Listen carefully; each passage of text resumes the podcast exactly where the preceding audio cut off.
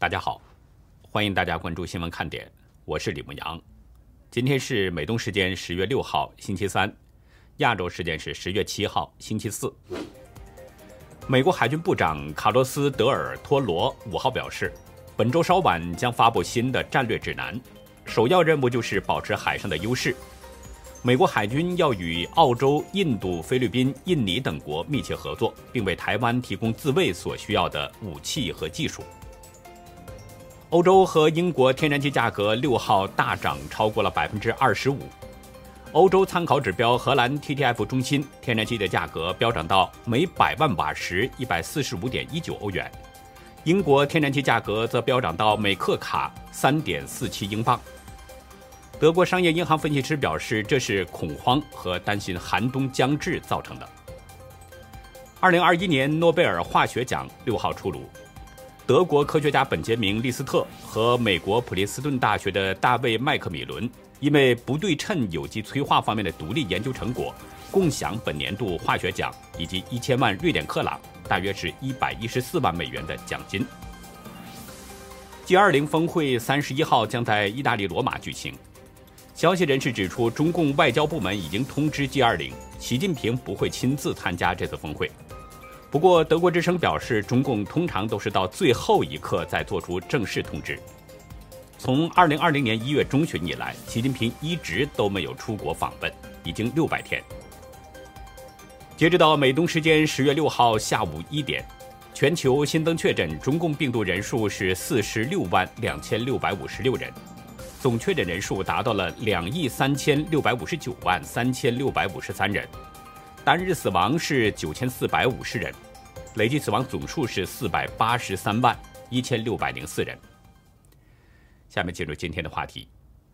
面对中共频频挑衅施压，蔡英文发出了最强音，正告北京务必克制。而拜登则使用了一个新的说法，他表示习近平会遵守台湾协议。中共真的会信守承诺吗？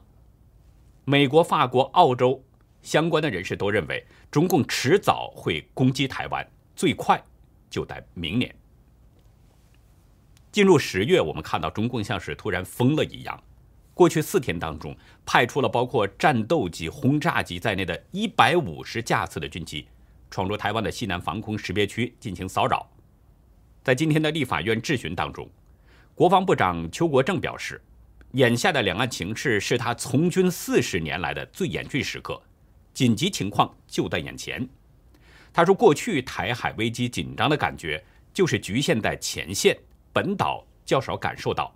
但是现在不仅是全军，连百姓都感受到了。”邱国正认为，中共目前已经有犯台能力，但是要付出成本。中共考虑到许多其他因素，不会轻易发动战争。但是到二零二五年，成本将会降低，并且具备全面犯台的能力。邱国正形容目前的这个区域形势像左邻右舍吵架，台湾在中间，砖块飞镖在我们头上飞，不得不提高警觉。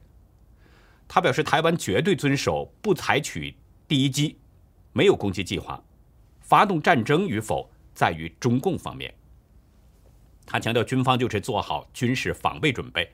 如果要作战，他说台军一定站在最前线，会努力强化最好的战备。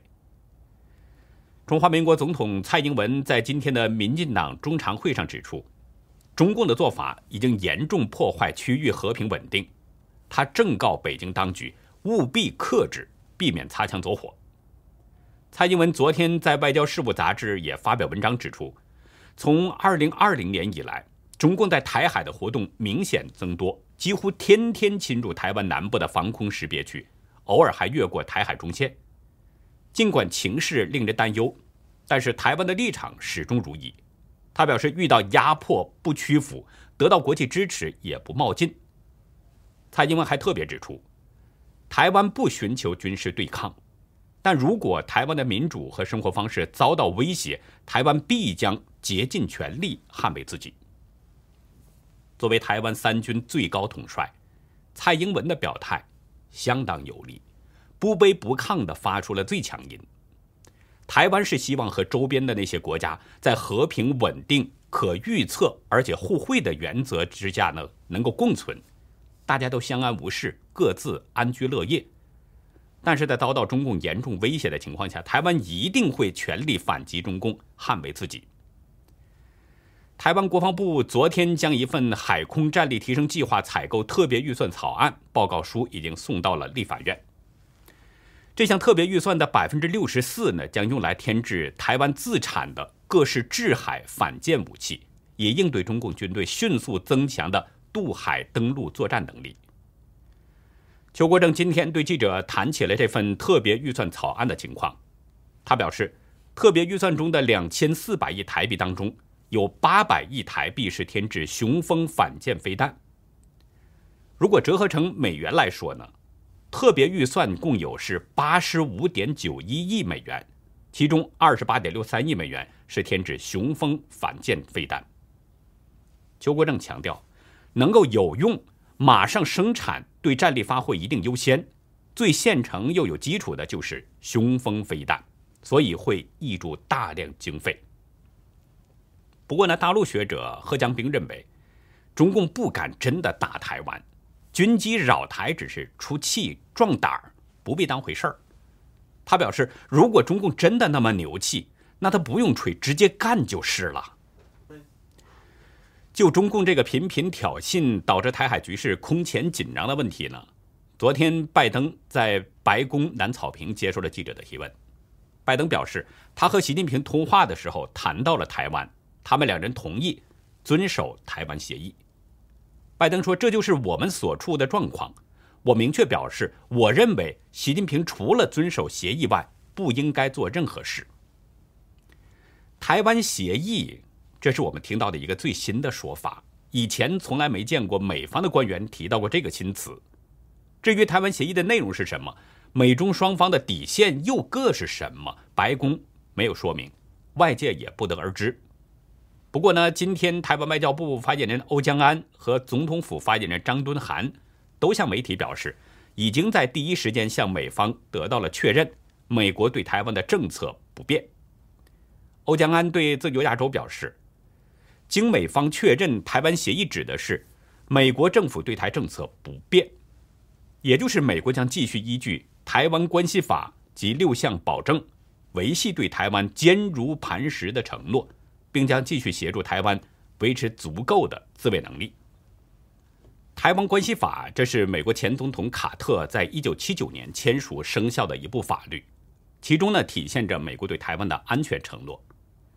这部法律的第二条 B 款明确指出，任何企图以非和平方式决定台湾的前途之举，包括使用经济抵制及禁运手段在内，将被视为是对西太平洋地区和平及安定的威胁。为美国所严重关切，提供防御性的武器给台湾人民等等。那六项保证呢？这是美国根据美中双方八一七联合公报对台湾做出的六项保证。美国没有同意设定终止对台军售的日期，没有同意就对台军售议题向北京征询意见，不会在台海双方担任斡旋角色。没有同意修订《台湾关系法》，没有改变关于台湾主权的立场，不会对台湾施加要求与北京谈判。我们从拜登的这个说法来看，他可能是得到了习近平的相关承诺，会继续遵守相关的规定。不过，拜登和习近平的上次通话已经是一个月之前了，就是九月九号的事儿了。那现在北京方面会不会有变化呢？前天。中共外交部女战狼华春莹曾有这么一段话，那相当值得关注了。她说：“台湾是中国的台湾，轮不到美国说三道四，要求美国慎重妥善处理涉台问题等等。”根据中共以往的表现，他向来是出尔反尔、言而无信。北京对美国曾经有过很多承诺，但是对付执行的却很少。所以不能不让人怀疑，北京表示同意遵守台湾协议，就一定会遵守吗？值得怀疑。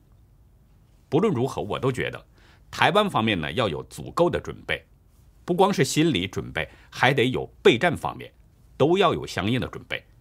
因为你面对的是这个世界上前所未有的邪恶政权，你必须要做最坏的打算。你不知道他那个血劲儿什么时候上来。杀人之心不可有，防贼之心不可无。另外，美国我觉得也应该做好准备，因为从华春莹的这个说法来看，这有点像中共训斥美国的感觉。显然，中共这是没有把美国当回事儿。那么，美国还有必要去相信北京吗？非常巧的是，来自美国、法国和澳大利亚的相关人士不约而同的都认为，中共很可能。很快就会攻击台湾，并且可能要因此引发第三次世界大战。澳洲战略政策研究所资深分析师戴维斯认为，从2024年台湾大选到2027年中共建军百年，这段时间的台海都处于战争风险高峰期。特别有三个时间点，他提醒需要格外注意：一个就是明年，另一个是2024年，还有就是。二零二七年，戴维斯今天对天空新闻表示，明年中共二十大将召开，习近平可能将迈向终身执政。此后到二零二四年台湾大选，习近平势必增加对台湾施加压力的力度。如果这也不能使台湾就范的话，那么二零二四年到二零二七年将会是台海遭遇战争风险的高峰期。不过，戴维斯表示。虽然中共拥有优势兵力，但假如中共对台湾动武，美国和日本将会驰援台湾。在美国驰援台湾的情况下，澳洲政府几乎不可能坐视不管。届时，美日澳将一同介入，合力支援台湾抵抗中共。因为放任中共在印太地区为所欲为，将会带来灾难性的后果。但是呢，这样一来的话，俄罗斯可能会趁势偷袭波罗的海国家，一旦发生这种情况，那么第三次世界大战将无法避免。香港浸会大学政治及国际关系学系主任高静文，在他的新书《明天的中国：战争还是和平》当中表示，习近平最有可能攻击台湾的时间是明年。这位汉学家分析。明年秋季，中共将召开二十大，在这个时间点前后，中共对台湾会发动进攻。在昨天美国众议院听证会上，退役陆军中将麦克马斯特表示，台湾情势逐渐进入非常危险的时期了，但最危险的时间点将落在明年，也就是北京冬奥会和中共二十大之后。这位川普时代的国安顾问认为。中共侵扰台湾次数激增，可能与阿富汗撤军导致美国区域恫吓力丧失有关。他认为美国必须重建恫吓力，让中共相信他们没有办法靠威胁或动武达成对台湾的目的。麦克马斯特还表示，日本不能只有防卫能力，拥有远距离攻击武器对于提升遏阻力是相当重要的。具备攻击地方发射飞弹据点的能力。有助于将来守护国民。昨天，日本外务省表示，如果中共继续加大对台湾的军事恐吓力度，那么日本不能简单的监测局势，将必须考虑有哪些选项，为支持台湾做出必要的准备。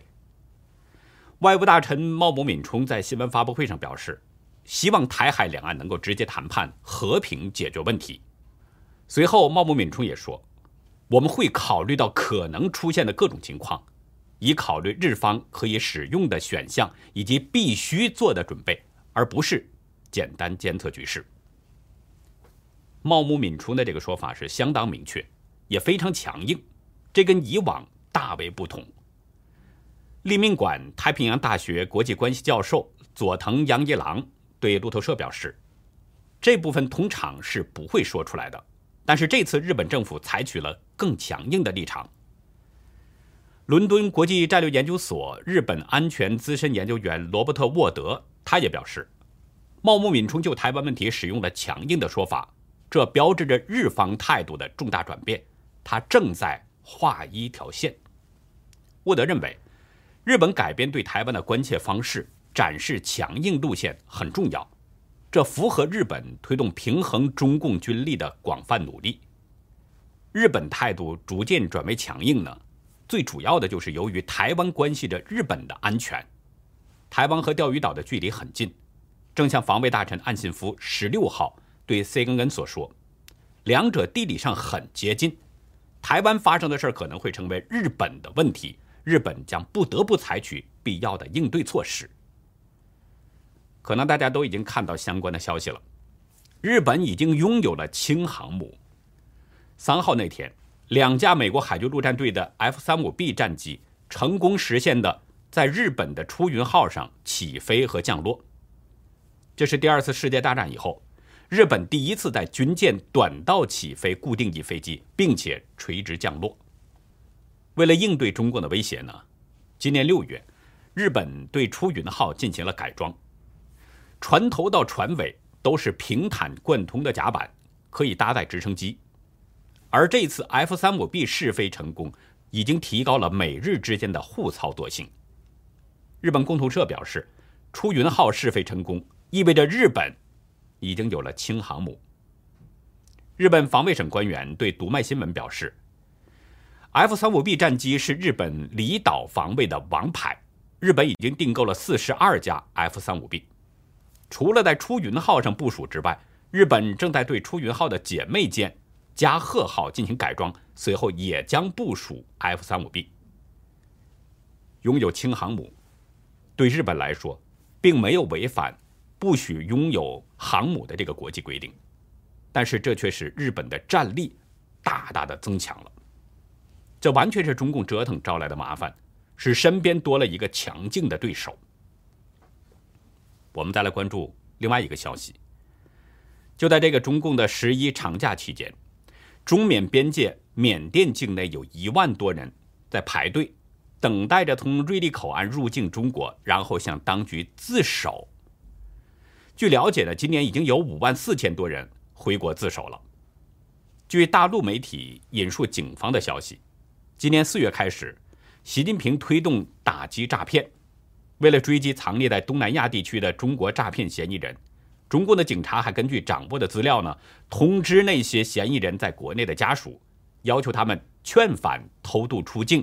藏身在缅甸的亲属，如果不立即回国自首的话，立刻注销他们的户籍。同时呢，当局开始拆掉通缉犯人的住房了，甚至连这些人的亲戚家的住房也被拆掉。当局说呢，他们的房子是用违法金钱建造的。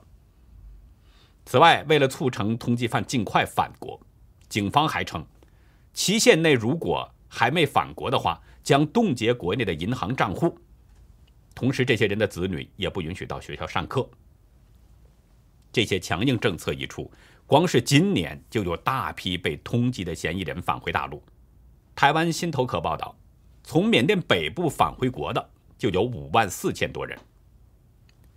熟悉缅北情况的商人张胜奇对自由亚洲表示，因为人民币或微信支付，缅甸北部是流通的，所以导致中国非法移民大量涌入。而偷渡到缅甸的中国人，大部分是聚集在缅北地区，从事电信诈骗或赌博。张生奇介绍，在缅北一带呢，有翡翠珠宝行业、伐木工、赌场那些人；网络博彩行业重点向中国地区推销推广赌博产品，他们的办公地和服务器就在缅甸。这些行业有几千到几万人。再来关注一下大陆的天气情况。今天啊，中国大陆多个地区都出现了不正常的天气了。长江以北和西北地区呢，一天之内这个气温突然骤变，温差有二十摄氏度左右。气象部门估计，未来几天的气温还会继续下降。截止到晚上六点啊，气温变化图显示，天津、沈阳、石家庄、长春和哈尔滨等地的温度只有四到八度，而西安、郑州、济南、银川。兰州和西宁等地的温度只有十二到十六摄氏度，而新疆北部和黑龙江北部的温度已经降到了零摄氏度以下。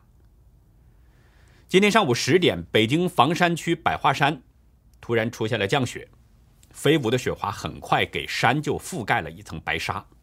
此外，延庆区小海坨山滑雪中心也飘起了雪花，门头沟的妙峰山和灵山等地也都下起了雪。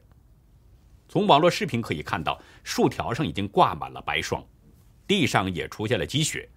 当地的气温很快降到了零摄氏度以下，外出的人们都换上了棉服。网友纷纷吐槽说：“北京进入了速冻模式。”发出这种感慨的，还有河南网友。河南地区的气温也出现了断崖式的降温。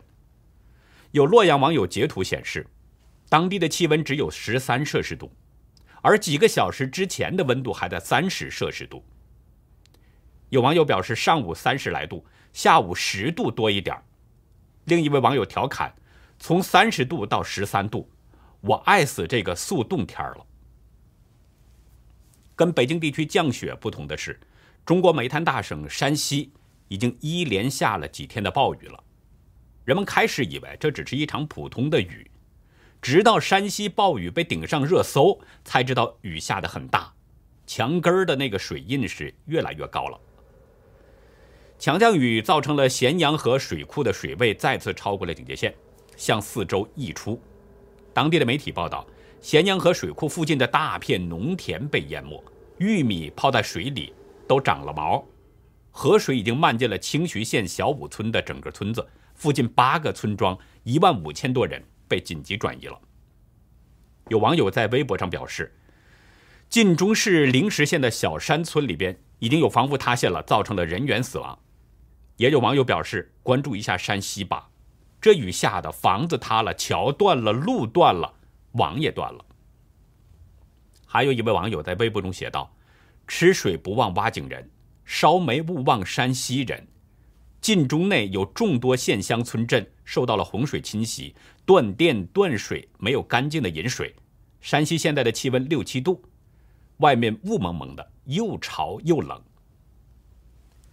另外呢，山西的连日暴雨。”也造成了很多的地质灾害。今天上午，山西蒲县发生了山崩，位于五十孔窑一处山丘，大量土石滑落，现场是烟尘滚滚。道路上的汽车呢，瞬间就被掩埋了，或者是被推入了旁边的河川当中。但是官方并没有说明是不是有人员伤亡。当地的媒体报道，五十孔窑山崩造成了 G 六五高速公路黄陵段交通受阻。许多人躲在隧道里边避难，时间长达十二个小时。从网络视频可以看到，许多的车辆都拥堵在隧道里边。这已经不是山西第一起暴雨引起的山崩了。昨天夜间的十一点，蒲县京坡村一带也发生了山崩。官方说，当时呢有五个人被活埋，结果造成四人死亡，一人受伤。山西当局已经发布通知，截止到五号。晋中市、吕梁市、临汾市都发生了多起山崩、土石流等等地质灾害，造成了人员伤亡。目前，当地已经启动了地质灾害三级应急响应。我们是提醒各位朋友了，这个世界诡异多变，请大家无论身在何处，一定要多加小心。法国国防部的重磅研究报告全面揭开了中共试图在全球范围内实施影响、渗透和控制世界的方式。在中共的眼中呢，海外华人不仅要控制，而且把这些人国内的亲属当做人质威胁，为华人当特务。在今天的红潮看点呢，我们就来跟大家分享中共对海外华人的种种控制。欢迎大家到优乐客会员去了解更多。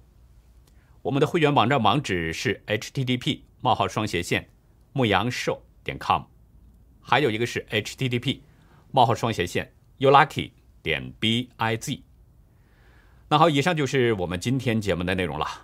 如果您喜欢新闻看点呢，请别忘记点赞订阅，并且呢在视频下方跟我们一起分享您的观点。